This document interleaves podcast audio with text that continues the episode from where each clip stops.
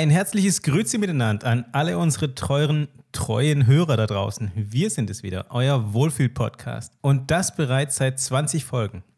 Ganz egal, was ihr gerade macht, während ihr das hört. Ob ihr eure Wäsche aufhängt, Hausaufgaben macht, Fortnite spielt, im Fitnessstudio Handeln stemmt, eure Zähne putzt oder vielleicht auch kurz vor dem Einschlafen seid. Wir sind immer für euch da.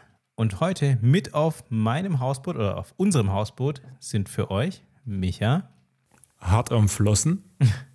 Und André. Gude. Und by the way, wenn ihr tatsächlich Fortnite spielt, bitte schaltet jetzt ab und geht weg. Seid nicht mehr unsere Fans und Zuhörer. Oh, harte Ansage, okay. Also ich, ich, würde mal behaupten, wir würden auch gar nicht so viele Hörer verlieren, wenn sie es tatsächlich machen würden, weil die wenigsten wahrscheinlich von euch Fortnite spielen. Egal. Hoffentlich. Ich hatte ja eben schon das Hausput erwähnt. Ähm, das war schon eine kurze Hinleitung auf das, was mich die letzte Woche beschäftigt hat oder was ich mir reingezogen habe. Und zwar habe ich nämlich ähm, auf Netflix die Mini-Doku-Serie mit Finn Kliman und Olli Schulz gesehen. Und die heißt Das Hausboot. Worum geht's da? Äh, also der Name könnte, der Name könnte es etwas hergeben. Es ist das Hausboot. Äh, es geht es da um eine, um, eine, um eine Wiederverfilmung der Lebensweise der Kelly Family oder sowas? Hatten die ein Hausboot? Ja, knallhart. Waren die nicht ein bisschen viele für ein Hausboot oder war das ein sehr großes? Hast du, hast du gesehen, wie die aussehen? wie Fischer. ja, genau. Die waren es gewohnt, auf engem Raum zu leben. Nee, die hatten auf jeden Fall alle lange Haare. Das, aber hey, ganz ehrlich, ich war so, so jung, als die Kelly Family irgendwie berühmt war. Ich hätte, ich habe mir da nicht viele Gedanken drüber. Ja. aber den Song kriege ich auch nicht aus dem Kopf raus. Der war auch gar nicht so schlecht, muss man zugeben. Ja, der war schon echt okay. Also da wurde schon mehr Müll produziert in den 90ern. Zurück zum Hausboot. Zurück zum Hausboot. Mini-Doku-Serie auf Netflix. Eine Staffel, vier Folgen mit Finn Kliman und Olli Schulz. Finn Kliman, bekannt, äh, bekannter YouTuber. Olli Schulz, nicht so bekannter Musiker, sehr bekannter Podcaster. Ähm, er hat diesen ganz bekannten Podcast Fest und Flauschig mit Jan Böhmermann zusammen, den, äh, den der André sicherlich auch kennt. Und in der Serie ist eine Doku. Es geht darum, dass die beiden, ähm, die haben sich zusammen das Hausbo ein Hausboot gekauft. Und zwar nicht irgendeins, sondern sie haben sich das ehemalige Hausboot von Gunther Gabriel gekauft. Der ist ja. Ah, krass. Der ist doch bankrott gegangen. Nicht nur das, der ist auch gestorben. Ähm, oh, mein Beileid. Ja, und auf jeden Fall haben die beiden dann gedacht: hey, das wäre doch die perfekte Gelegenheit, ähm, dieses Ding zu kaufen und daraus ein schönes Musikstudio zu machen. Das heißt, die haben den Traum, dieses alte Hausboot nochmal aufleben zu lassen, da ein schönes Studio reinzubauen, oben auf, oben auf das Hausboot noch eine schöne Terrasse und so. Und dann war die Idee, hey, da kommen ganz viele Künstler irgendwie hin, mieten sich da ein, schließen sich dann für zwei, drei Wochen ein, machen geile Musik und so. Idee geil. Also, oder? Finde ich, muss man schon sagen, Idee ist ganz ja. nice. Die haben Bin mir nicht so ganz sicher, wie läuft es mit der, äh, mit, mit der Akustik auf einem Hausboot? Ich meine, du hast schon mal ein bisschen Wellengang und Tamtam -Tam und Bootsgeräusche, was es halt so gibt. Kelly Family nebenan. Weißt du, wie es läuft? Ja, ich finde, ich finde, du bringst da einen richtig guten Punkt, weil das macht die, die Doku-Serie auch so ein bisschen aus. Man sieht wirklich krass, wie auch die, also wie die Träume auf die Realität prasseln. Also wie die beiden gegeneinander laufen.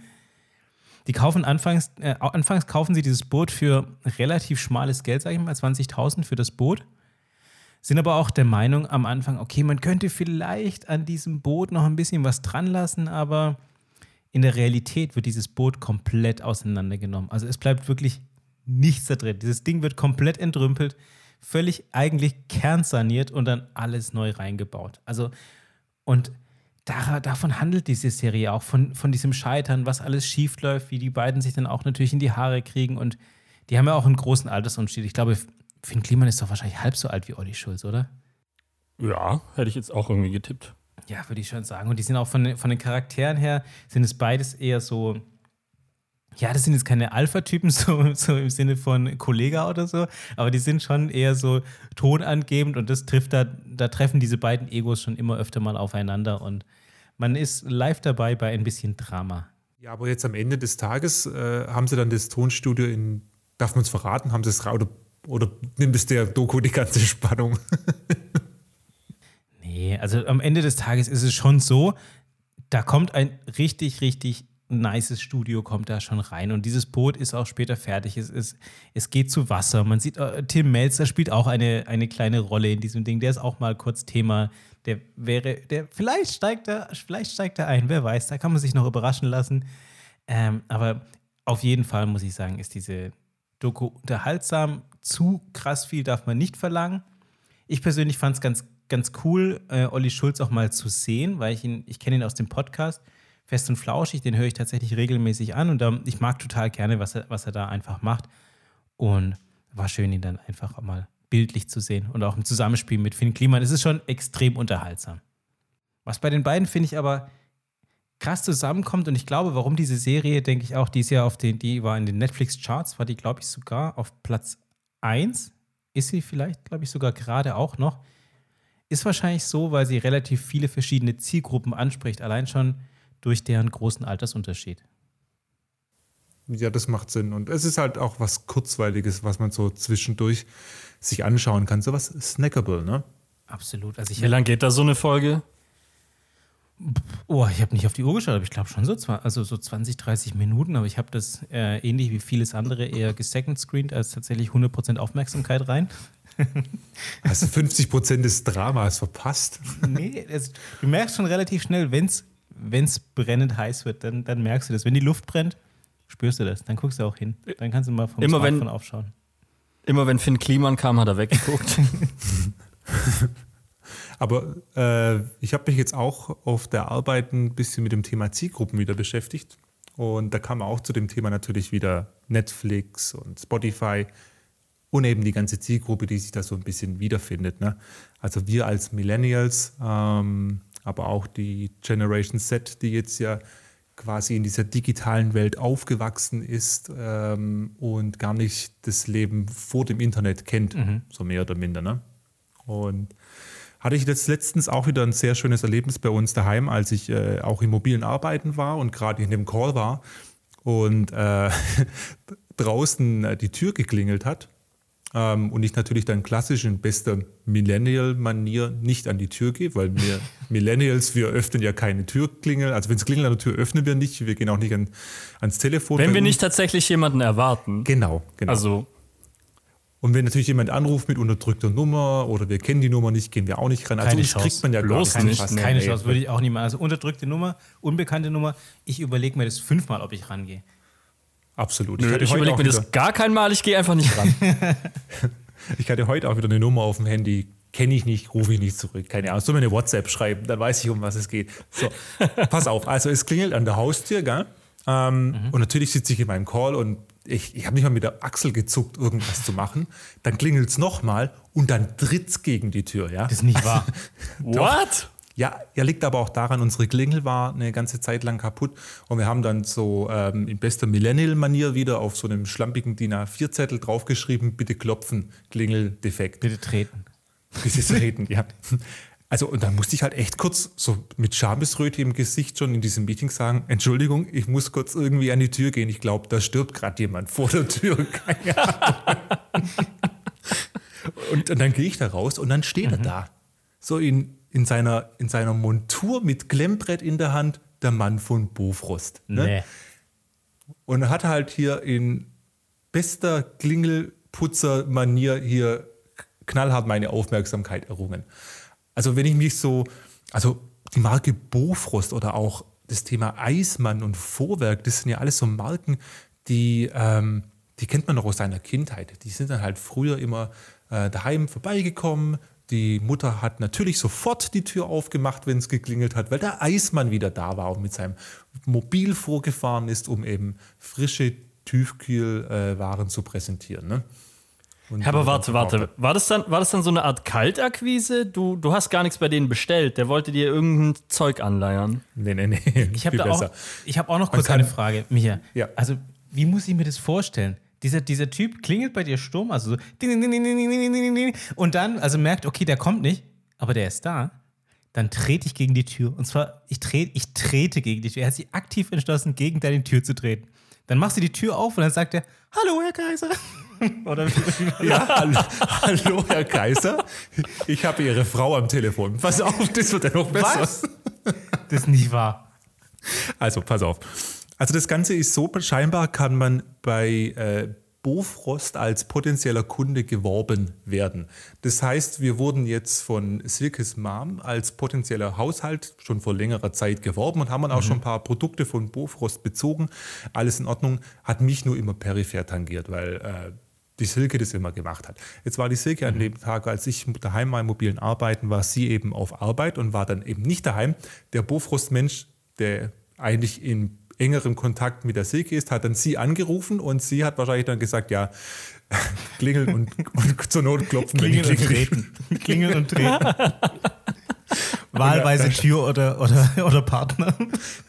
Da haben die mich da ausgespielt und ich stand dann da äh, völlig äh, verdutzt an dieser Tür. Der Mann hier mit seinem Klemmbrett in der Hand drückt mir schon so diese Angebote der Woche ins Gesicht. Ne?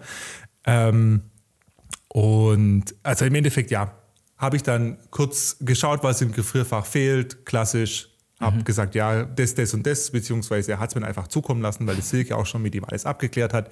Das war ja schon wahrscheinlich ein abgekartetes Spiel von Anfang Ja. an. Ähm, Aber es ist einfach so, ne? also früher war das ja ganz normal, wie gesagt, dass der Bofrostmann Ja. oder Eismann kam, Mutter hat kurz die Kiel Tiefkühltruhe aufgemacht, dann kommen hier 50 Kilo Erbsen rein oder sowas, keine Ahnung, fertig. Ja. So. Und ähm, ich, ich habe das Gefühl, die, der, der Konzern oder diese Unternehmen Bofrost, die haben den Nerv der Zeit gefunden, um uns Millennials als Zielgruppe jetzt wieder abzuholen, weil ich weiß gar nicht, ob er zwei Tage später schon wieder da war. Der, ich glaube, der hat, der hat eine Customer Relationship Truhe draußen stehen und kommt da täglich jetzt quasi bei uns vorbei. Kam er wieder ums Eck, beziehungsweise hat das nächste Mal uns doch angeboten, ähm, er hätte noch so ein, ein, ein Paket Rotwein, ne?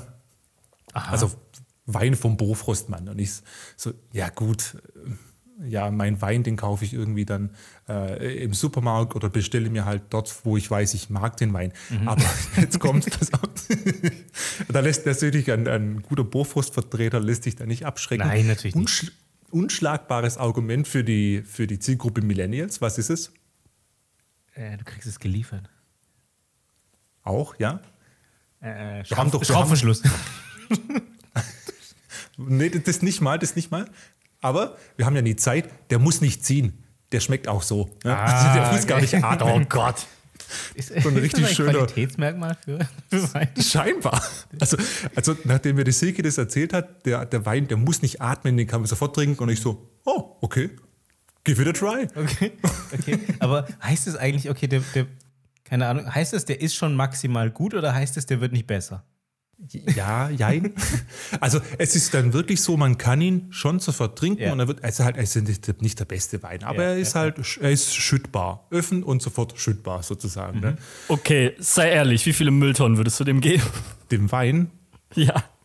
ähm, ich würde ihm vier geben. Ja. Vier von zehn Oh, Mülltonnen. Okay. Ja. Also es ist nicht so ein Wein, den ich zu einem guten äh, Mhm. Abendessen irgendwie trinken würde, aber wenn man jetzt einfach so, so ein Vesperwein, genau, Ja. so ein. Und auch, aber besser als manch anderer Vesperwein, weil er halt nicht äh, ziehen muss an der Stelle. Atmen, ziehen tut ja was anderes, aber atmen, ne? Und Klassischer USB. wieder, wieder einen Tag später, an einem Samstag, habe ich mich genau über dieses Thema äh, in der Küche ausgelassen. Dann klingelt es an der Tür. Und dann steht er schon wieder da und verkauft mir so ein Päckchen äh, Low Carb. Capri-Sonne? Nudeln. Nee, nee, Low Carb Nudeln. Also auch wieder perfekt für die Millennials. Die haben das komplette Programm auf die Millennials umgestellt. Ach, Bofrost geil. hat eine neue Zielgruppe gefunden. Generation ähm, X, also unsere Eltern sind quasi raus. Die neue Zielgruppe sind jetzt die Millennials, die die Tür nicht öffnen. Die kann man nur mit solchen äh, ja, Preisknüllern beziehungsweise solchen Schnäppchen da hinterm, hinterm Ofen vorlogen oder dass man halt die Tür eintritt. Aber es war irgendwie so ein bisschen, es war wie so Zauberei, als Ja. ich eben an diesem Samstag von ihm gesprochen habe und auf einmal klingelt es an der Tür und der Bofrostmann steht wieder da. Er bringt dir einfach die richtigen Angebote vorbei. ne? Er, hat, Ja. er hat dich verstanden. Sei ehrlich, das ist dein neuer bester Buddy, oder? Es ist noch so eine Zwisch, es ist eine, eine Nutzenbeziehung, eine Symbiose, in der wir leben. Aber er kennt deinen Vornamen und du kennst äh, seinen. Das weiß ich noch gar nicht. Wahrscheinlich kennt er meinen Vornamen, aber ich kenne Okay. seinen nicht. Ah, okay. Bi- Biete ihm doch mal das Du an. Würde ich mal machen. Und dann, Ich kann, glaub, dann ich- weißt du, was passiert. Ich glaube, ich muss ihm mal so, ein, äh, so eine Abweisung geben. Einfach, dass er mal so ein bisschen äh, einen Downer bekommt, weißt du, mhm. der so. Weil bisher hat er immer irgendwas verkauft bekommen und irgendwann muss ich mal sagen, ich möchte deine Mango nicht. Nein. Das heißt, gestern war der Eismann da. uh. Und im Hintergrund läuft der Thermomix. Auf, auf dem Saugroboter steht der Thermomix drauf und läuft durch die Gegend. Herrlich. Okay, aber du hast gerade von Zauberei gesprochen. Was glaubt ihr denn, reimt sich auf das Wort Wizard, den Zauberer? Lizard? Spessart? Nein! Nein, Micha, nein! Spessart reimt sich nicht auf Wizard und Lizard. Aber Blizzard, nein. Blizzard reimt sich. Blizzard. Und vor allem Lizard. Lizard ist nämlich das Videospiel von Murat Kemalda, der unser heutiger Gast in unserer Special-Folge mit einem Interview von ihm ist. Hört's euch an.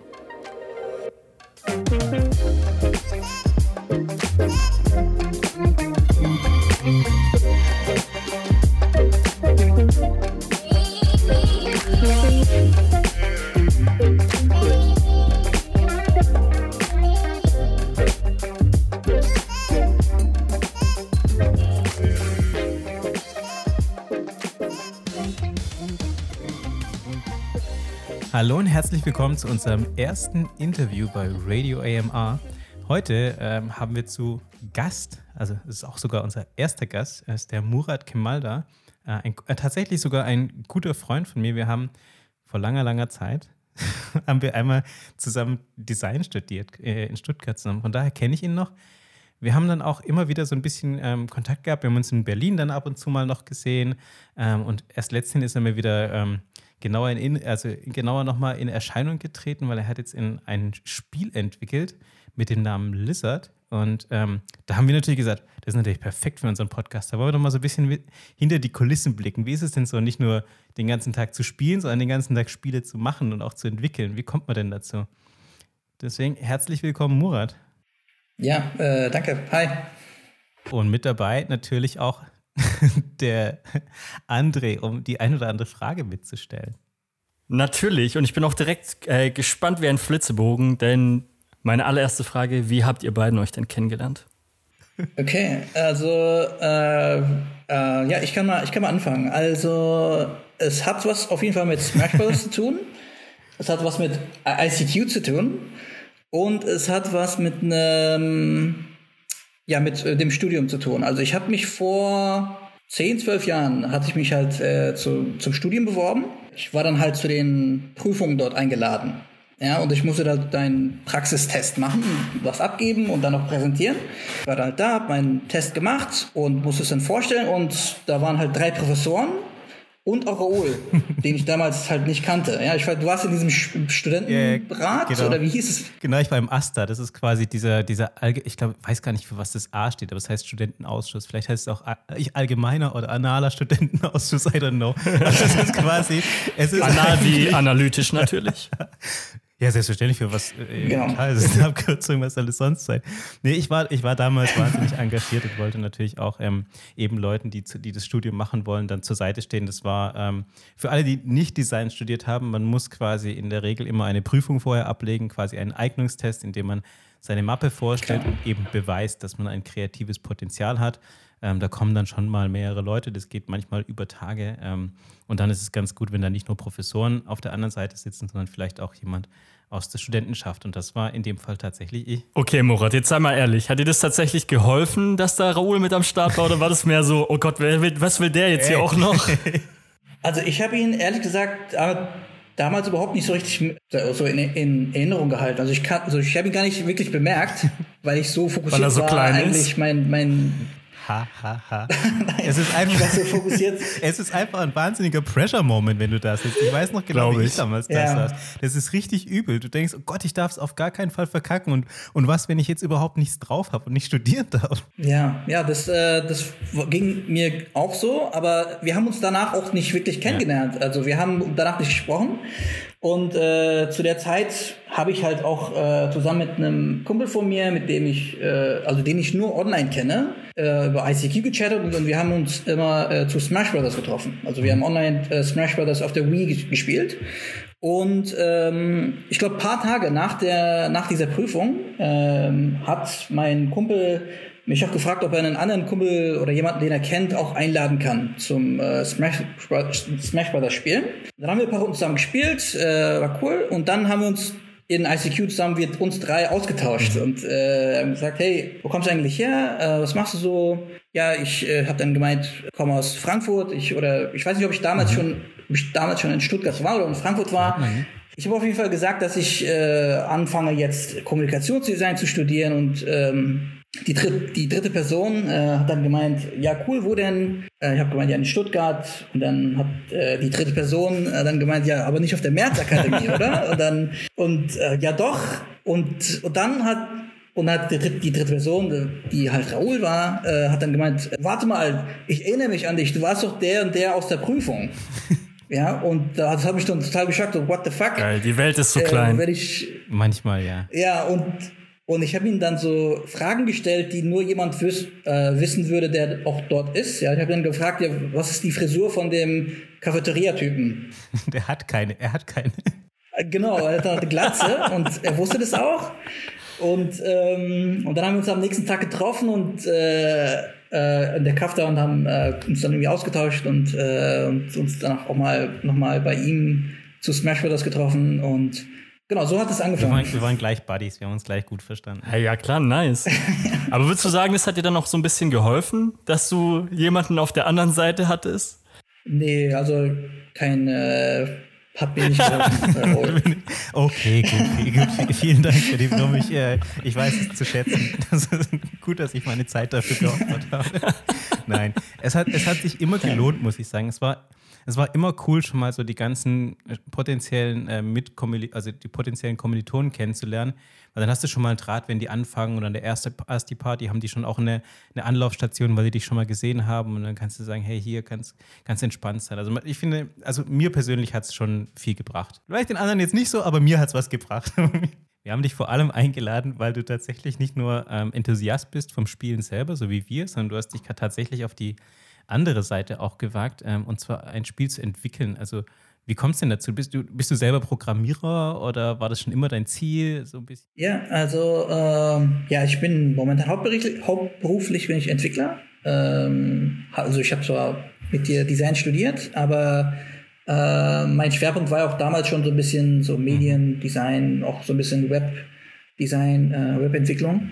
Und ähm, wie es zu dem Spiel kam, also ihr, ich weiß nicht, ob ihr das Kartenspiel kennt, das äh, heißt Wizard. Mhm. Das ist eigentlich, also ich glaube, es ist ziemlich berühmt ja, oder populär absolut. in Deutschland.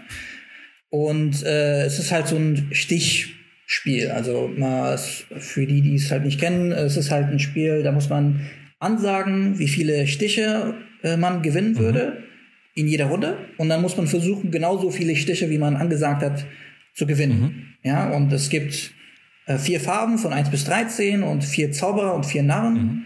Und äh, dieses Spiel, dieses Kartenspiel, habe ich ähm, damals sehr oft mit ähm, meiner Freundin gespielt.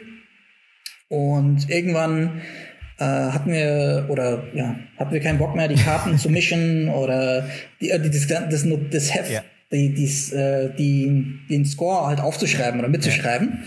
Ja. Und äh, deswegen habe ich angefangen, ein eigenes Kartenspiel zu bauen mit dem Namen Lizard. Ja, ja und die Idee war einfach nur, ich weiß nicht, es war einfach, glaube ich, so, einfach so ein Shower-Thought, dass äh, was, wenn ich ein Kartenspiel mache, was statt Wizard halt Lizard heißt und statt Zauberern und Narren sind alles halt äh, Echsen, also Eidechsen. Und äh, dann habe ich das halt äh, angefangen zu bauen und die Zauberer wurden dann zu Drachen und die Narren wurden dann zu mhm. Schlangen und die Basisfarben wurden dann einfach so äh, Gecko, Geckos oder einfache Eidechsen. Mhm. Und genau, so hat es angefangen und über Zeit hat sich das sehr stark weiterentwickelt mit neuen Karten. Ja, der Fokus von dem Spiel ist momentan, glaube ich, eher auch andere Spieler zu sabotieren. Also ist bei Wizards eher nicht so. Ja. Man muss halt ansagen, was man also wie viel Stiche man gewinnen würde. Aber bei Lizard gibt es auch die Möglichkeit, andere Spieler zu sabotieren, indem man zum Beispiel ihre Karten klaut oder die Handkarten durchmischt von allen Spielern. Ich habe auch gesehen, du hast mittlerweile auch eine Karte, die heißt sogar Lizard Wizard. Ja, ja, das, äh, das äh, ist natürlich äh, auch an Wizard angelehnt. Und es gibt noch eine dritte Karte oder eine andere Karte, die auch quasi so ein Wortspiel erzeugen will, der Blizzard. Also Mhm. ist auch, weil, weil auch Lizard in dem, in dem, in der, in der, in dem Namen ist. Ich könnte mir vorstellen, die gehen jetzt bald die Wortspiele aus. Also Lizard, Blizzard, Wizard hätte ich noch gewusst. Jetzt, jetzt wird es eng bei mir. ja. ja, jemand, mit dem ich mal zusammengespielt habe, hat gemeint, äh, kannst auch noch Gizzard nehmen mit G. Ja. Und das sind so die Innereien von einem Vogel oder so. Ich weiß nicht genau. Also es ist, äh, Wort, überhaupt ja. nichts. Ja, also Gizzard Es gibt sogar eine Band, die so heißt: King Gizzard and the Lizard Wizard. Uh, ja. Ah ja, ich glaube, das habe ich schon mal ein paar Mal gesehen, als ich mein eigenes Spiel so gegoogelt habe, wie es so rankt. Nice. Okay, krass. Kommt bekannt vor. Das heißt also quasi, du, du also weiß ich nicht, also wie, wie man es vielleicht manchmal so nennen würde, so die, die klassische Schnapsidee hat dich da irgendwie so hingebracht, dass du gesagt ich habe mir Wizard gespielt und irgendwann keinen Bock mehr, die Karten zu mischen. Und so gesagt, okay, gut, dann entwickle ich einfach selber ein Spiel, dann, dann müssen wir nicht mehr mischen. Ja, Und wenn ich jetzt sage, ey, ich habe Bock, dieses Spiel zu spielen, was muss ich dann machen? Muss ich dann in den, in den Laden gehen und es kaufen für 50 oder 60 Euro? Oder muss, ich's auf, muss ich auf Steam? Wie komme ich ran? also das Spiel ist komplett kostenlos. Man kann es im Browser spielen, sowohl auch auf, auf dem Desktop als auch auf äh, dem äh, Handy. Einfach auf äh, äh, www.playlizard.com gehen. .com, okay. Nice, krass. Also das heißt also, es war auch nie deine Intention, jetzt grundsätzlich damit irgendwie mega viel Geld zu verdienen, sondern du hast gesagt, ich mache das jetzt auch so, dass es einfach eine große Playerbase haben kann. Genau, also ich habe momentan keine wirklichen äh, Pläne, um das irgendwie zu monetarisieren. Äh, es ist eher wirklich so ein Hobbyprojekt. Mein nächstes Ziel ist es eigentlich, einfach mal so eine Audience aufzubauen, weil das macht mir persönlich sehr, sehr viel Spaß. Einfach so eine Audience zu haben, die das Spiel spielt und einfach mal auch das Spiel so wachsen zu lassen, um, äh, um auch eine App zu bauen, die ja auch skaliert. Also das ist quasi so auch so ein bisschen so mein größtes Problem oder die größte Hürde momentan, diese App halt wirklich skalieren zu lassen. Also was, was passiert, wenn das mal Tausende von Spielern Ja. gleichzeitig spielen, ja? Und äh, da will ich erstmal hin, bevor ich sagen kann, okay, das will ich äh, monetarisieren. Was würdest du denn sagen, wenn jetzt keine, wir, wir haben vielleicht den einen oder anderen Hörer, der sich auch überlegt, ein Spiel zu entwickeln. Was würdest du dem so mitgeben? Oder was würdest du ihm sagen, was sind die größten Hürden? Was müsste man von Anfang an beachten? Oder was würdest du sagen, okay, den Fehler will ich nicht nochmal machen, wenn ich ein Spiel entwickle? Äh, das ist eine gute Frage. Also, wenn es speziell um so Multiplayer-Spiele geht, wie jetzt bei Lizard, äh, würde ich sagen, man sollte schon von Anfang an ähm, damit rechnen, dass äh, Spieler sich halt äh, disconnecten. Ja, also das Lizard hat auch so einen Mechanismus, dass Spieler halt einen Disconnect haben oder das WLAN irgendwie mal ausfällt, dass sie halt reconnecten können zu spielen. Und äh, das ist ganz, ganz wichtig, weil das hatte ich am Anfang des Spiels nicht. Und dann wurden Spiele quasi einfach abgebrochen, weil jemand vielleicht mal eine Minute nicht da war. Dann gibt's halt so ein Timeout, wo man dann rausfliegt. Und äh, das ist, glaube ich, ganz, ganz wichtig, dass man das äh, beachtet. Ja, also ich würde halt sagen, dass wenn ihr, wenn ihr so ein Spiel baut, dann, äh, ja, dann präsentiert es einfach gerne an, an Kollegen und Freunde, weil beim Kollegen, also ich habe, äh, was mir sehr geholfen hat, am, am Ball zu bleiben oder immer weiter an Lizard zu arbeiten, ist halt der, der Feedback von, von Kollegen oder mit Freunden, denen ich das halt zusammen gespielt habe. Und jemanden zu haben, dem man die Updates jeden Tag oder immer diese kleinen Updates zeigen kann, das hilft einem unheimlich, ja, um einfach weiterzumachen. Ähm, weil, äh, also bevor vor Corona hatte ich lange eigentlich nicht an Lizard gearbeitet, aber zusammen mit Corona, als äh, es anfing letztes Jahr im März, habe ich wirklich äh, sehr viel Zeit in Lizard investiert und äh, hat sich irgendwie auch ausgezahlt, weil ich habe viel Feedback bekommen von Familien, Freunden, so in den USA oder Kanada, die mir geschrieben haben, dass sie jedes Jahr äh, zu Weihnachten Wizard miteinander spielen, aber das können sie dieses Jahr nicht. Ja. Und haben sich dann sehr gefreut, dass sie so, so, ein- so ein Replacement für äh, Wizard gefunden haben online. Ja. Und das ist natürlich immer sehr, sehr cool Hey, zu hören. Total gut. Das wäre auch so, das ist ein gutes, äh, ein gutes Stichwort, ähm, um es mal mit Drays Worten zu sagen. Ähm, ich wollte dich fragen, Art, ob du das Gefühl hast, dass, beziehungsweise du entwickelst dieses Spiel ja jetzt schon über längere Zeit, also das hört man da. Wie lange bist du denn schon dran? Also ich habe angefangen, habe ich vor ungefähr drei Jahren. Mhm. Aber das war halt nur so, ich habe halt nur on and off so dran gearbeitet. Genau, aber angefangen vor drei Jahren. Okay, das, das finde ich krass, muss ich ganz ehrlich sagen, dass man an einem Projekt so lange dran bleibt. Und ich meine, gerade wie du schon sagst, es ist ja auch nicht so, dass, ähm, also ich glaube, weiß ich nicht, hast du dir dafür, um dich da selber zu disziplinieren, einen Zeitplan geschrieben, bis dann will ich das fertig haben oder hast du das strukturiert? Also, weil wir alle kennen das ja, wir arbeiten, weil uns jemand einen Plan vorgibt, dass bis irgendwann was fertig sein muss, aber mit eigenen Projekten ist es immer so ein bisschen anders. Mhm. Ja, also ich hatte ich hab keinen Zeitplan, ich habe immer noch keinen wirklichen Zeitplan momentan eigentlich so ansteht, ist für mich so die Vermarktung oder so die mhm. Verbreitung von dem Spiel. Aber trotzdem stecke ich sehr viel Zeit immer noch in so kleine Details oder das äh, oder neue Features. Ja, das, mhm. ich mache eigentlich das, was mir gerade so am meisten Spaß macht. Ich bin auch persönlich, glaube ich, einfach nicht so gut, quasi einfach Leute anzuschreiben ja. und sagen, hey, willst du mal mein Spiel spielen? Ich fühle mich da nicht so wohl, ja. äh, was, was was angeht. Ja, also dieses Marketing, ich glaube, das ist auch echt schwierig. Ne? Also, dass man dann immer sagt, hey, guck mal, wir haben hier was gemacht, willst du es vielleicht immer anschauen, willst du es vielleicht irgendwie weiter verbreiten? Oder das fühlt sich immer so an, als wenn man ja. damit so krass hausieren geht. Äh, ich glaube, da kommt mhm. man fast nicht drum rum. Ne? Ja, das fühlt sich, ja, fühlt sich ja. immer so ein bisschen so nach Kaltakquise an, so als würde man sich anbiedern. So. Das ist ein bisschen komisch. Da, ich weiß, was du meinst. Könnte daran liegen, dass es das ist. Ja. ja, das stimmt. Also, äh, was mir auch geholfen hat, äh, ich habe vor ein, einem Monat oder zwei jetzt Lizard auch auf Product Hunt gelauncht. Das ist so eine Plattform, wo äh, Leute ihre Produkte quasi so veröffentlichen können und sagen, hey, das ist unser neues Produkt, wie findet ihr das? Und dann können die äh, andere äh, Personen auf Product Hunt voten und dann steigt es halt wie, wie auf Reddit, mhm. sage ich mal. Und äh, dadurch habe ich eine Menge Traffic bekommen und und momentan bin ich auch auf so Startup-Plattformen, sage ich mal. Also ich, ich weiß nicht, wie man diese nennen würde, aber es ist eine Plattform, wo, wo man mit anderen Produktentwicklern ist und man gibt jede Woche so eine so ein Update ab, was man die Woche gemacht hat. Und dann am Ende jeder Woche äh, gibt es zehn andere Spieler, die auf dein Produkt voten, mhm. ob die das gut finden oder nicht. Und ja, das, das erzeugt auch noch so ein bisschen Traffic mhm. und auch so diesen Feedback-Loop um Ball zu bleiben, weil dann sagen die Leute, hey, das finde ich nicht so gut, vielleicht kannst du das ändern und das und das äh, bringt einen dazu, eigentlich jede Woche mal mhm. was, was zu machen. Ich habe ich hab so das Gefühl, ich kriege da gerade so einen Blick in eine Welt, von der ich absolut keine Ahnung habe irgendwie. Ja. okay. Aber das ist super spannend. Ja, ich, ich finde es mega interessant, auch so, so da reinzuschauen, wie das so funktioniert. Und ist es wirklich, also ich könnte mir gut vorstellen, es ist wirklich so, ähm, wie man oft denkt, so, okay, ich programmiere jetzt dieses Spiel und denke mir, okay, dann klickt man dahin, dann passiert das und dann gibt es irgendwie die User, die da doch irgendwo ganz anders hinklicken und plötzlich crasht alles. Ist wahrscheinlich wirklich so, oder? ja, ja, das, äh, das war halt, das ist auch so ein Thema gewesen. Also das, äh, das, desto größer die, die Audience irgendwie mhm. wurde, mhm. desto mehr Bugs kamen dann irgendwie auch raus. Also das ähm, kann man einfach nicht ja. ohne wirklich testen rausfinden. Und ein Beispiel ist halt der, der Public Chat. Also ich hatte mhm. damals, vor ein paar Wochen, hatte ich auch so einen Public Chat, wo man mit allen Spielern im gesamten Spiel chatten kann. Aber nach einer gewissen Zeit haben dann an, Trolle auch angefangen, in den Public Chat äh, zu schreiben. Ui, ja. in, indem sie da irgendwie spammen oder irgendwas komisches posten. Ja. Und äh, von daher habe ich äh, jetzt den Public Chat dann auch rausgenommen. Mhm.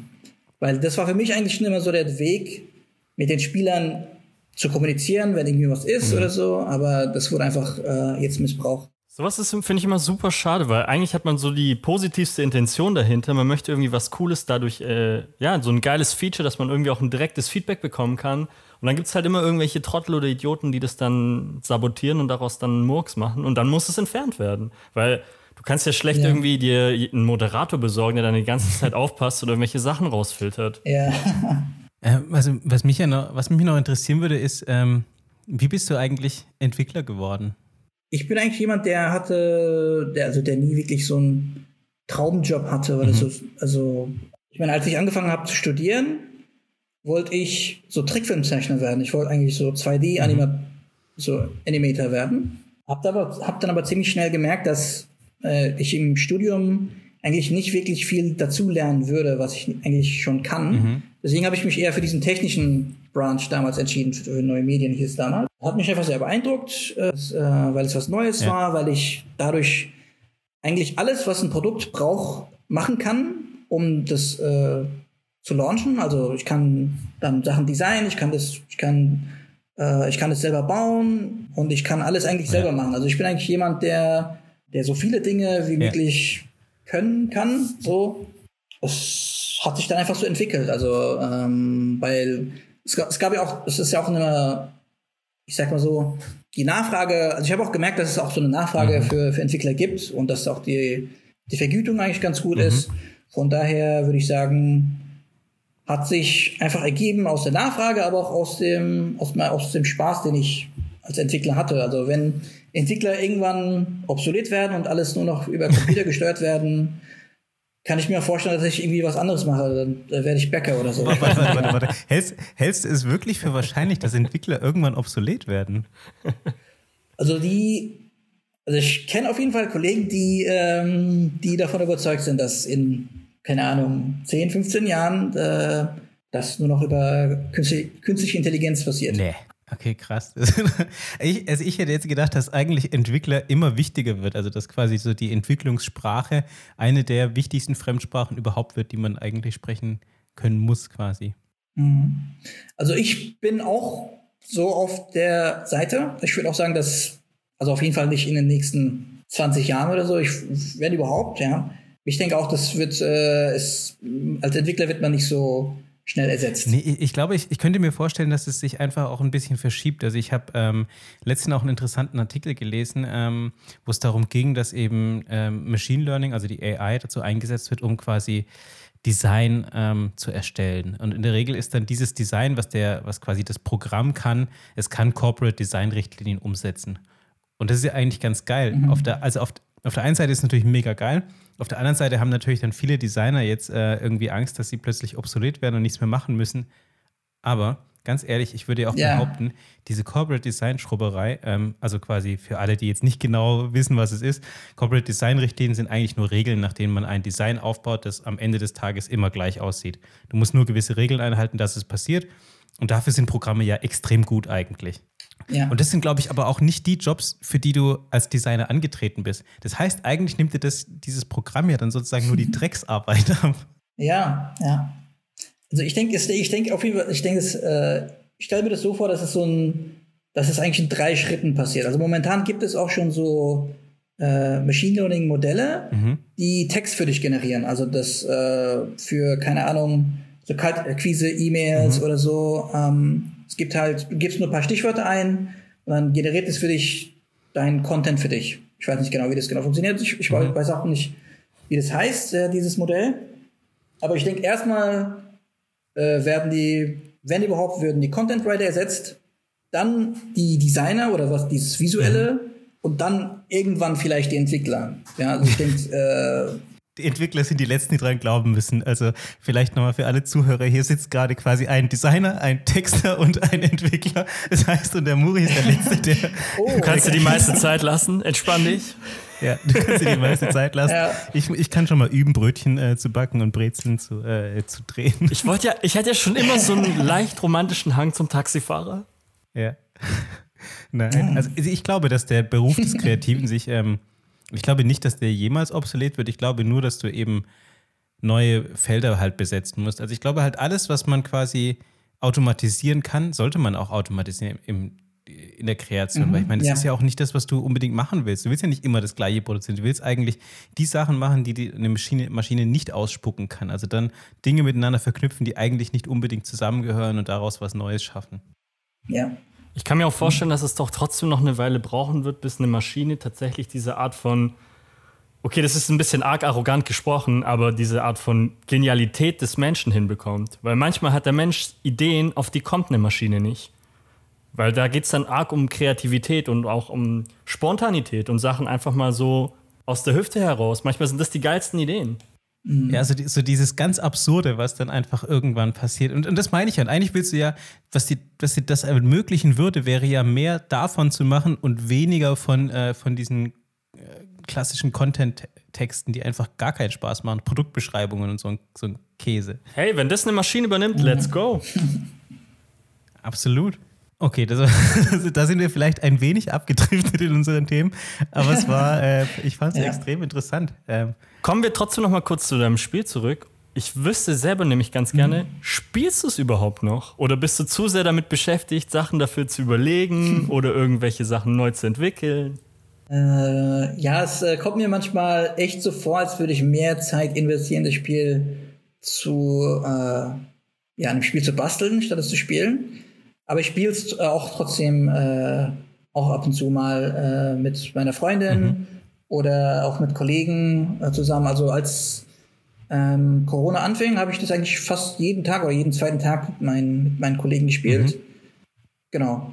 Aber es passiert auch manchmal, dass wenn ich ein neues Feature habe, dass, äh, dass ich das erst so nach drei, vier Tagen oder so zum ersten Mal wirklich spiele. Weil ich, wenn ich das Spiel entwickle, spiele ich eigentlich nur gegen mich selbst. Ich habe mhm. ähm, ich habe keine, also ich habe zwar so Computergegner.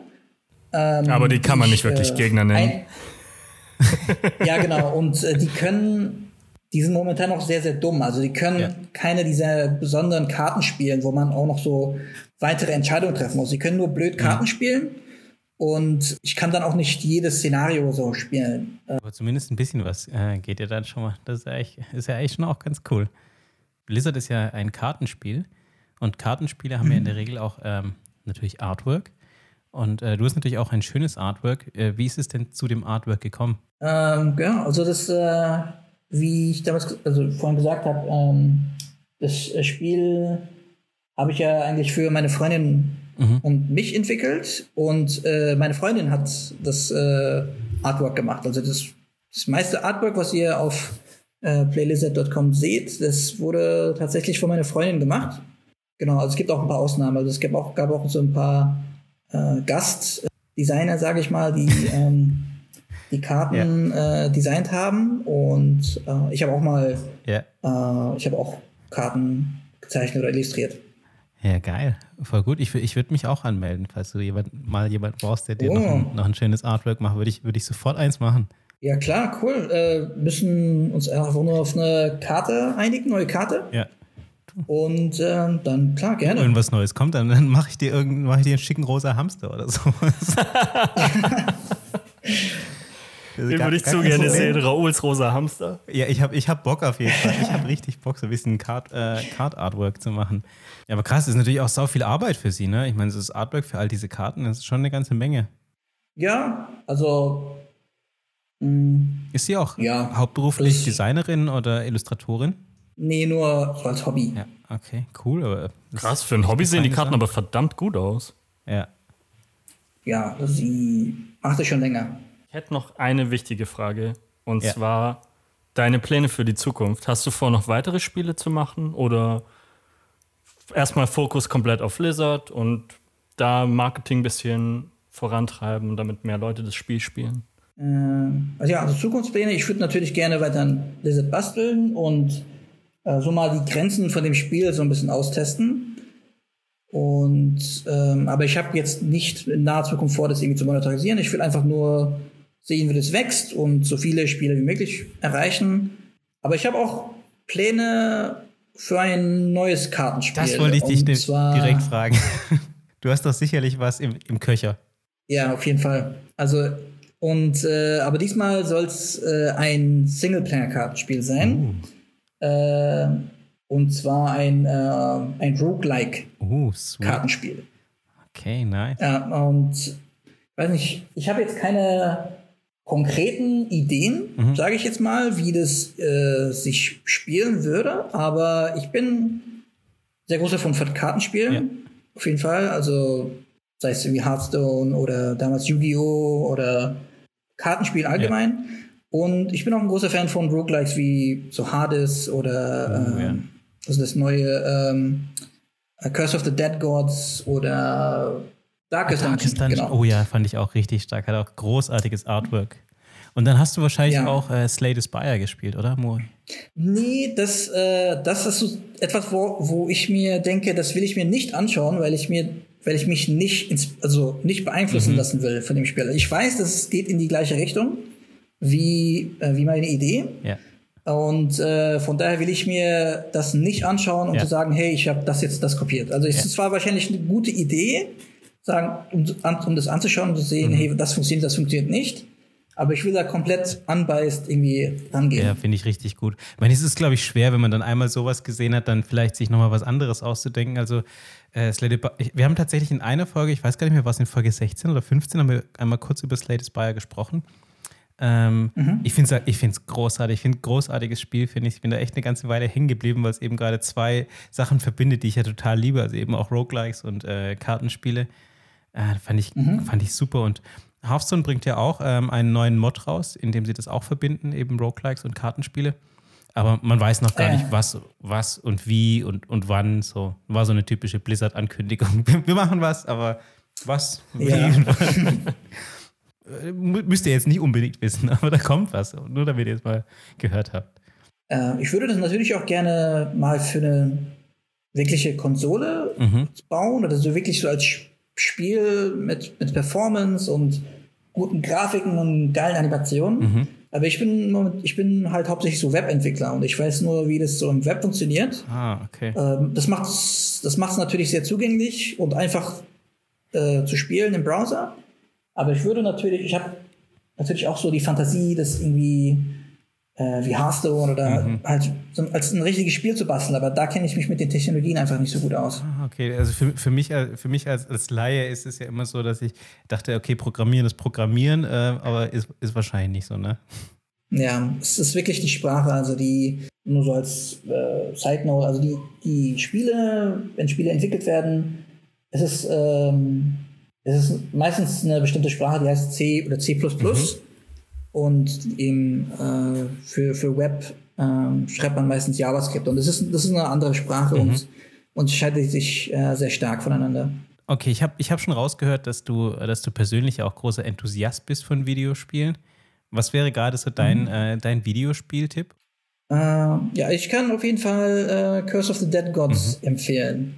Äh, es ist so ein Roguelike-Spiel, ähm, ähnlich, sage ich mal, wie äh, Hades, wenn man das gespielt hat.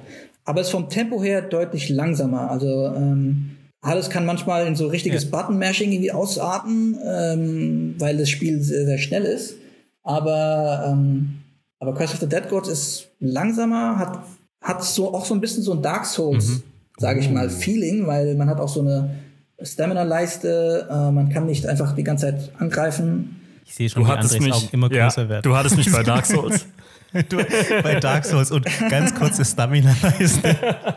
Da erkennt es sich wieder Ja. mit, der, mit der kurzen ja, Stamina-Leiste. wenn es richtig schön anstrengend wird. Da, dann steigt der Mann erst ein, wenn es richtig wehtut. Man bekommt halt äh, am Anfang von jedem Run zufällige Waffen, die man sich äh, auswählen kann. Und ähm, aber das Spezielle an dem Spiel ist dieses Licht- und äh, Finsternis-System. Also man hat immer so eine Fackel und äh, wenn man die Fackel hat oder wenn es gerade Licht, also wenn äh, wenn der Raum gerade beleuchtet ist, dann nimmt man weniger Schaden. Und äh, man muss immer man muss immer aufpassen, dass ja, dass der Raum irgendwie beleuchtet ist oder dass irgendwas, dass irgendwas brennt. Ja. Ah, okay. Und wenn es dunkel ist, nimmt man mehr Schaden, teilt aber auch mehr aus, oder? Äh, genau, es gibt dann meistens auch so, sage ich mal, Waffen, die dann in Lichtverhältnissen oder in Finsternisverhältnissen mehr Schaden machen. Und Okay, ich, ich weiß, was ich mir nachher runterlade. Nochmal der Prinz von Zamunda 2. Nein, oh Gott. Aber wir hatten, wir hatten eine ganz, Prinz ganz furchtbare. Äh, ich habe mir Prinz von aus Zamunda 2 angeschaut. Kurzfassung, schaust dir auf gar keinen Fall an. Schaust dir auf gar keinen Fall an. Das ist, die Lebenszeit kriegst du nicht Okay. zurück. Und es ist wirklich, es ist wirklich, es ist wirklich so komisch schlecht, dass es nicht mal richtig, richtig schlecht ist, dass es Spaß macht, sondern es ist einfach nur boring und traurig. Finger weg von äh, Prinz aus Zamunda 2. äh, du, du lebst ja gerade, wenn ich es richtig weiß, noch in Berlin, ne? Richtig? richtig, ja. Ähm, ist es als Entwickler nicht quasi egal, wo man lebt, weil du theoretisch alles remote machen könntest? Ja, also es ist eigentlich egal. Ja, also vor allem, vor allem heutzutage es ist äh, glaube ich, ziemlich egal, ja. Ja, hast, hast du Pläne, ans Meer zu ziehen oder keine Ahnung, nach Nordirland und von dort aus aus einer Hütte zu programmieren? Ähm, also ich bin eigentlich, ich fühle mich sehr wohl in, in Berlin. Ja. Ich habe schon in mehreren Städten in Deutschland gelebt. Also ich würde als nächstes, wenn dann mal ins Ausland ziehen wollen oder auch Projekte im Ausland äh, machen, weil das habe ich so, so bisher noch nicht gemacht. Ans Meer ziehen klingt auf jeden Fall sehr gut. ja, Gibt's ja auch im also- Ausland. Ey, absolut. Irgend so eine kleine Fischerhütte und dann von dort ein Laptop und, und schon kann man alles irgendwie rausprogrammieren. Stelle ich mir schon, weiß ich nicht, Ja. vielleicht in der Romantik ist es irgendwie schöner als vielleicht in der Realität dann, aber ich könnte mir schon vorstellen, dass es ziemlich geil ist. Also ich ich, glaube, ich habe da mal, ich habe, äh, weiß nicht mehr, welche Filme das war. Es gab auf jeden Fall Teams, die zusammen äh, mal eine Woche nach Barcelona oder so ziehen wollten, um einfach von dort aus zu arbeiten. Also ich, äh, Theoretisch möglich, ja, so als digitale Nomade irgendwo hinzuziehen. Ähm, ich ich habe ja auch lange Zeit in Berlin gelebt und da haben ähm, wir uns ja auch mal wieder getroffen und ich habe Berlin ja immer wahnsinnig geliebt. Äh, Wie viel ist von Berlin übrig in, in Corona-Zeiten?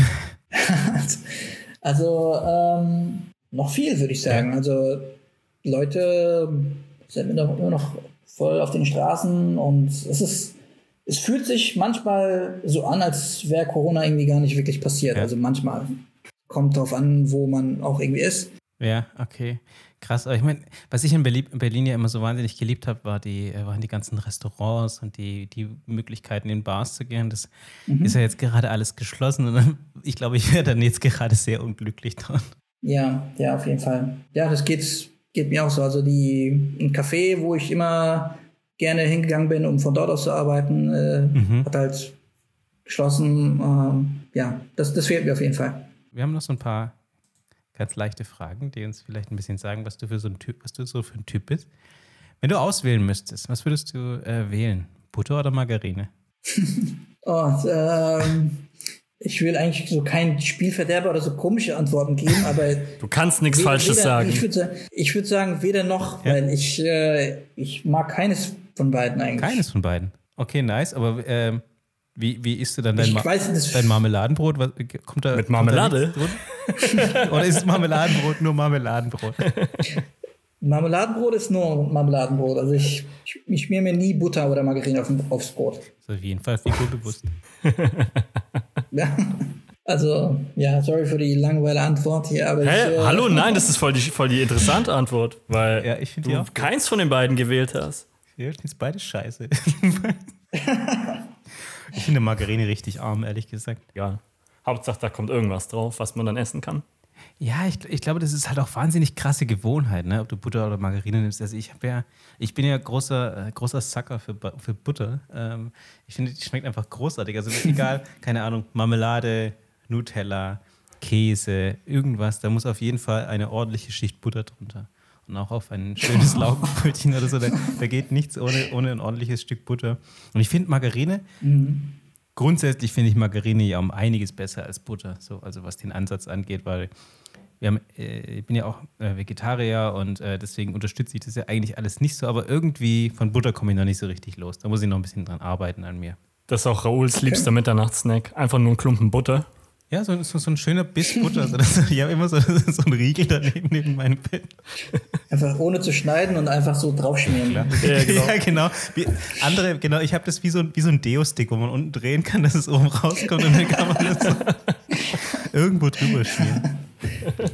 Welche Reihenfolge würdest du wählen? Würdest du auf deine Zahnbürste erst die Zahnpasta drauf und dann das Wasser drüber oder andersrum? Also ich mache immer zuerst die Zahnpasta drauf und dann Wasser. Kultivierter Mann, so mache ich So. das auch immer. Ja. Aber ich habe ehrlich gesagt noch nie drüber nachgedacht, so ist es andersrum vielleicht besser? Oder ist es, äh, oder ist es wirklich egal? Ich finde, andersrum macht es gar keinen Sinn. Aber es gibt Menschen, die das so herum Ja. machen. Aber ich glaube, es gibt auch nicht wirklich ein richtig oder falsch. Das ist einfach nur Gewohnheit. Man möchte es halt irgendwie nass haben. Ich hatte, ich hatte das Gefühl, das ist so die Frage, wie hängt man so das Klopapier auf? Also ist es so in die Richtung oder in die Richtung? Also ich dachte, das ist so, es gibt einen klaren Gewinner, dachte ich. Äh, Oh, aber wenn du das schon selber ansprichst, Okay. was ist deiner Meinung nach der klare Gewinner? Die, das Papier zu dir hin, dass man es zu dir hin abreißt oder von dir weg? zu mir hin. Oder würde ich auch sagen, Menschen, die das andersrum machen, haben doch einen an der Waffe. Sorry. Ja, aber es ist doch auch direkt vorne ist doch auch extra diese Abreißhilfe. Ja, es macht eben. also gar keinen Sinn, die außer Kraft zu setzen. ja, ist doch viel besser, wenn es zu dir hin zeigt und du das siehst. I don't know, weiß ich nicht. Barbaren, die das Ja. andersrum machen. Ja. Ich könnte mir auch gut vorstellen, dass man eigentlich die, die Zahnpasta auf der Zahnbürste überhaupt nicht nass machen muss, weil ich meine, die kommt ja in den Mund, da ist es sowieso nass. Wie gesagt, ich glaube, hier gibt es kein richtig oder falsch. Das ist einfach nur Gewohnheit. oder falsch. Einfach nur rechts oder links. Je Ja. Okay. Bauchgefühl. man das Ah, ich hätte gerne meine Zahnpasta nass. Okay. Ähm, bist du so jemand, der sich Sprachnachrichten anhört, bevor sie abschickt? Oder bist du auch eher so Kategorie, was weg ist, ist weg? Moment mal, also ich müsste erstmal nachfragen, weil ich benutze Sprachnachrichten so gut wie gar nicht. Mhm. ähm, kann man Sprachnachrichten überhaupt anhören, bevor man sie abschickt? Nee, das ist ja das Oder Ding. Die, Die, meisten Leute, die schicken das ab und hören sich dann nochmal an, um zu gucken, ob sie irgendwas falsch gemacht haben. Was ja aber gar keinen Sinn macht, weil Ah. du hast es ja schon verschickt. Die andere Person kann sich bereits anhören. Das ist alles nur irgendwie so ein Ego-Ding. ja, ich denke, so einmal höre ich mir das, glaube ich, schon an, um nur zu gucken, auf wie es klingt. Aber ja, Ja, aber ganz ehrlich, du kannst doch dabei eigentlich nur verlieren. Also ich meine, das Beste, was dir passiert, ist, dass du sagst, ja, okay, das klingt jetzt gar nicht so schlimm. Also, es sei denn, Wenn es richtig beschissen klingt, was willst du dann machen? Sagst du dann, hör dir das nicht an, ich schick dir gleich nochmal eine. Ja, genau. Also, genau, also ich sei denn, du, es sei denn, du bist so ein, so ein krass egozentrischer Typ, der, der sich einfach extrem gerne reden hört, dann vielleicht sagst du, oh, was war das wieder für eine geile Sprache, die ich hier abgeschickt habe. Gleich noch eine. ich glaube, das ist wirklich so ein Ding, um, um sich selber zu hassen, um sich, um sich selber, um die eigene Stimme zu hören und dann zu sagen, wow, ich höre mich echt kacke an. so. Das glaube ich auch. Also du hast recht, du hast recht, man, man, kann, man kann da nicht gewinnen. Ja. Es ist einfach nur so ein Kontrollding und keine Ahnung wirklich warum. Ich, ich finde ja auch, es ist, es ist eigentlich total seltsam, seine eigene Stimme zu hören. Also ich meine, klar, wir machen ja jetzt einen Podcast, ähm, wir sind das jetzt auch schon gewohnt, aber ich muss ehrlich sagen, die ersten Folgen, die wir gemacht haben, und ich, ich schneide es ja immer, wenn ich das schneide und ich habe mich die ersten paar Folgen gehört, dachte ich immer so, echt, so redest du, echt, so klingst du. Hören das die anderen Leute, was für eine Ja. Scheiße erzählst du eigentlich? Und du musst quasi erst so diesen Abstand zu dir selber und zu deinem eigenen Sprechen irgendwie gewinnen und dich das und da, da lernen dich irgendwie neu zu lieben oder zu akzeptieren, dass du halt vielleicht manche Worte zu oft verwendest, irgendwie manchmal auch ein bisschen zu, zu sehr schwebelst, dass du auch mal dich verhaspelst. oder- Also, weil du hörst dich ja eigentlich Ja. nie so. Das ist echt lustig, weil bei mir war es genau andersrum. Weil ich hatte bisher wahrscheinlich einfach immer relativ schäbige Geräte, die meine Stimme aufgenommen haben. Und als ich dann zum ersten Mal über den Podcast meine Stimme gehört habe, dachte ich mir so, boah krass, ich klinge ja echt gut, was geht? So, so scheiße ist die gar nicht, ne? ja, aber es ist halt, ich finde, es ist halt so komisch, weil du hörst dich ja selber nie, oder zumindest nie, im, nie, im Normal. Originalton. Ja, Genau, nie im Originalton, weil du hast ja komischerweise ein, ein ganz anderes Bild von deiner eigenen Stimme, weil ich glaube, der, keine Ahnung, der Resonanzkörper ist irgendwie anders und das gelangt anders an deine Ohren, keine Ahnung. Wenn ich irgendwie ein schlauer Typ wäre, könnte ich es wahrscheinlich erklären, aber so fällt mir es schwer. Ja, weil manchmal, ich kenne es halt nur, wenn meine Neffen oder Nichten mir so Sprachnachrichten schicken, dann schreibe ich halt, dann nehme ich auch was auf und schicke zurück. Und in meinem Kopf komme ich mir so total enthusiastisch vor, so als würde ich, also voll motiviert. Und dann höre ich mir das einmal an, dann, bin ich, dann komme ich mir so voll gelangweilt vor, so, oh cool, her- herzlichen Glückwunsch zum Geburtstag. Also ich, in meinem Kopf hört, aber, hört, es, hört es sich aber total blöd an. Also anders an, sage ich mal. Ey, fühle Also- fühl ich total, fühle ich total, wenn ich mir denke, so, okay, es geht, also gerade bei Sprach, Sprachnachrichten geht es mir auch oft so. Also wenn ich da manchmal reinhöre, wenn ich den Fehler mache, reinzuhören, dann denke ich mir auch so, ah, ich dachte eigentlich, das würde irgendwie cooler rüberkommen. Was lernen wir Genau, daraus? so, ja. Nicht nochmal anhören. Lasst es einfach. Genau, lasst eure Sprachnachrichten bei den anderen. Die sind für die und nicht für euch. Akzeptiert es bitte einfach. Man Ja. kann nicht gewinnen. Okay, trinkst du lieber Kaffee oder Kakao? Lieber Kaffee. Okay, wegen, wegen dem Aufputschenden? Also es ist ja eigentlich so ein Stereotyp, dass Entwickler äh, sehr viel Kaffee trinken, aber ich habe jetzt nur Kaffee gewählt, weil ich Kakao nicht so gut in Mengen vertrage. Also mir wird dann immer sehr schnell übel. Äh, deswegen sage ich Kaffee.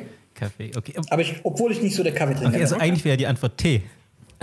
Eigentlich wäre der Antwort T gewesen, ja. Richtig. Jesus, Okay. also ich sehe schon, wieder, dieses Format hat nicht so, also in unserem Kopf hat es besser funktioniert, ähnlich wie mit den Sprachnachrichten. Ja, aber nee, nee, finde ich nicht. Ich finde sowas super, wenn der, wenn der Gast dann auf irgendwelche Ja. eigenen Ideen kommt. Finde ich viel, viel besser. Ja, das zeichnet den Kreativen aus. So sieht es nämlich aus. Kaffee und, Kakao angeboten und ich wähle Tee. Okay, und zum Abschluss, ab für ein kleiner Service für unsere nerdigen Hörer da draußen. Was ist denn so ein Serien- oder Filmtipp, den du für sie hättest? Also Serie, äh, als Serie schaue ich mir ganz gerne gerade Adventure Time an. Äh, es ist einfach, also über, überrascht mich immer wieder, äh, finde ich immer, immer sehr witzig. Und als Filmtipp würde ich sagen Oldboy. Oh. Weiß nicht, ob ihr. Aber das Original aus kennt. Korea oder das Remake aus den USA? Das Original aus Korea. Aber ich würde sagen, man kann sich beide anschauen. Ja? Also Korea die koreanische Version ist besser auf jeden Fall. Mehr Drama. Äh, aber die Hollywood-Version hat auch ein paar Sachen, die es, glaube ich, besser macht. Also es ist, ähm, ähm, man kann sich beide, beide reinziehen. Ähm, aber um Aber man muss, glaube ich, da eine kurze Warnung davor geben. Also es ist nichts für, nichts Ja, für schwache ja. Gemüter, dieser Film. Ne? auf jeden Fall auf jeden Fall Kulturschock äh, auf jeden Fall dabei, nur so als kurze Zusammenfassung. Es geht um so einen Familienvater, äh, der entführt wird und er wird dann für 20 Jahre, glaube ich, in einen Raum eingesperrt und wird ist dort nur Maultaschen oder Dumplings für 20 Jahre und ähm, wird dann nach 20 Jahren einfach freigelassen. Und er muss dann rausfinden, warum er überhaupt äh, eingesperrt und dann freigelassen wurde. Und es tun sich sehr tiefe Abgründe auf.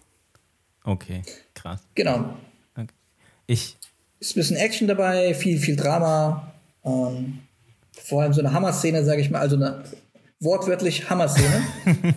und Ge geiler Scheiß. Ich habe von diesem Film schon oft gehört. Äh, Ich habe ihn noch nie angeschaut. Ähm, wenn ihr, Änder wenn ihr- das und spiel endlich Sekiro. Ja, ja, ja, ja. Sekiro äh, steht, liegt auf meinem Stapel. Ähm, mit, mit, äh, das ist ein, mein riesiger Pile of Shame. Da liegt Sekiro irgendwo in der Mitte. Äh, Oldboy liegt da auch drauf. Ähm, wenn, ich jetzt, wenn man jetzt quasi jemandem wie mir sagen würde, ey, schau dir Oldboy an, würde ich mit der, würdet ihr mir raten, mit der Hollywood-Verfilmung anzufangen oder mit der koreanischen? Der koreanischen, würde ich Ja? sagen. Mit Untertiteln nehme ich an, oder? Ach doch. Das ist wahrscheinlich besser. Die gibt's, glaube ich, auch Ja. übersetzt, oder? Gibt's auch übersetzt? Ja. Also ich äh, habe mir das, glaube ich, mit englischen Untertiteln angeschaut, in, in Originalsprache. Ah, okay, nice. Und der Soundtrack ist auch sehr gut, Uh, das klingt wirklich nice. der koreanischen Version. Alright. Nuri, dann ähm, bedanke ich mich herzlichst für deine Zeit, die du dir für uns genommen hast. Vielen, vielen Dank. Also Ich glaube, ich bedanke mich ebenso. ja, ich, glaub, ich könnte noch stundenlang mit dir, mit dir, mit dir quatschen. Es ist echt, tut echt gut, dich mal wieder zu hören und mit dir zu sprechen. Ja, vielen Dank äh, für die Einladung und das, äh, dass ich hier dabei sein durfte. Und ja, hat eine Menge Spaß gemacht. Also Und an die Leute da Sehr draußen, gerne. spielt Lizard. Ja, genau. Vielleicht magst du noch einmal kurz zum Abschluss sagen, wo, wie die, wie die äh, Adresse, Webadresse war. Genau, ist playlizard.com.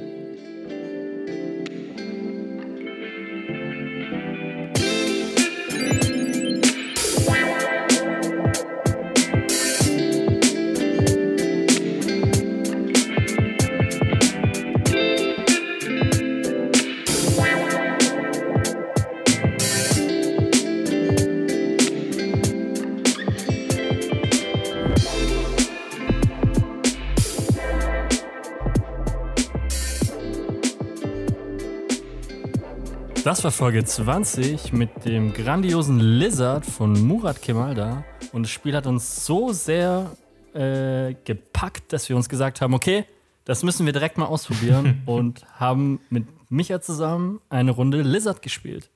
Jungs, was sagt ihr zu dem Game?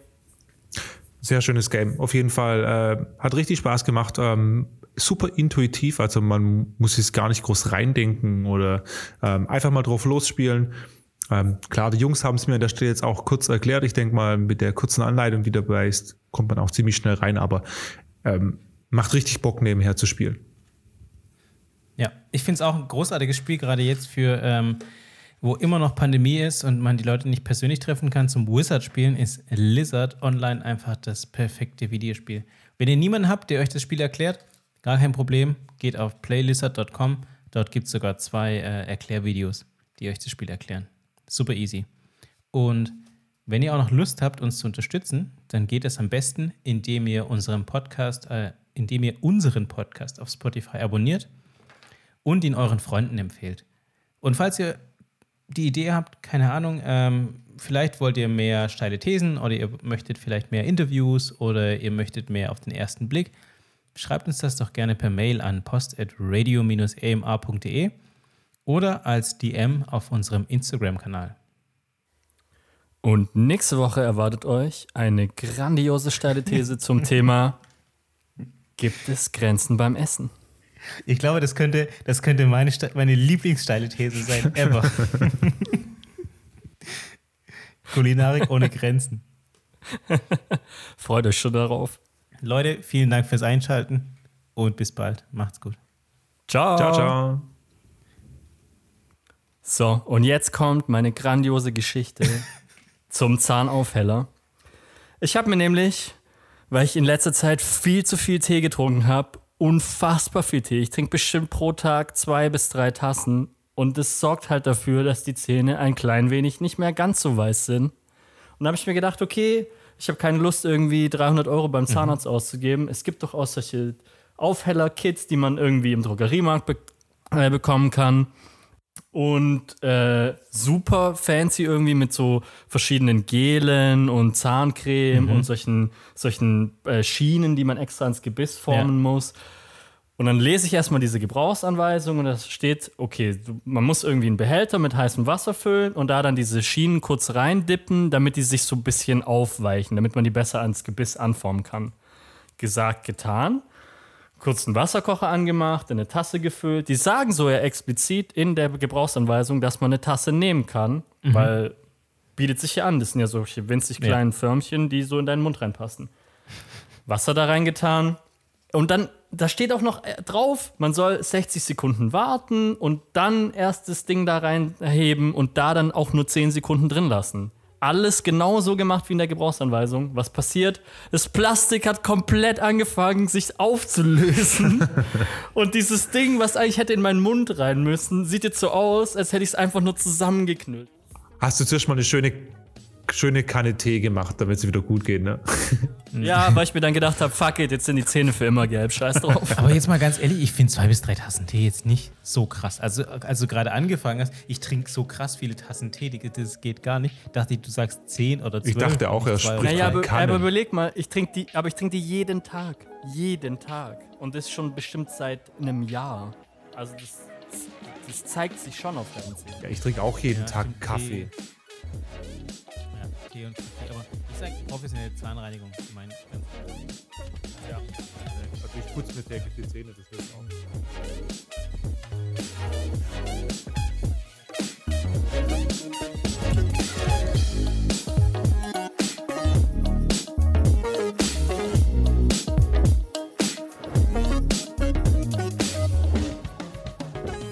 Nein! Nein, Micha, nein! Spessart reimt sich nicht auf Wizard und Lizard. Nein.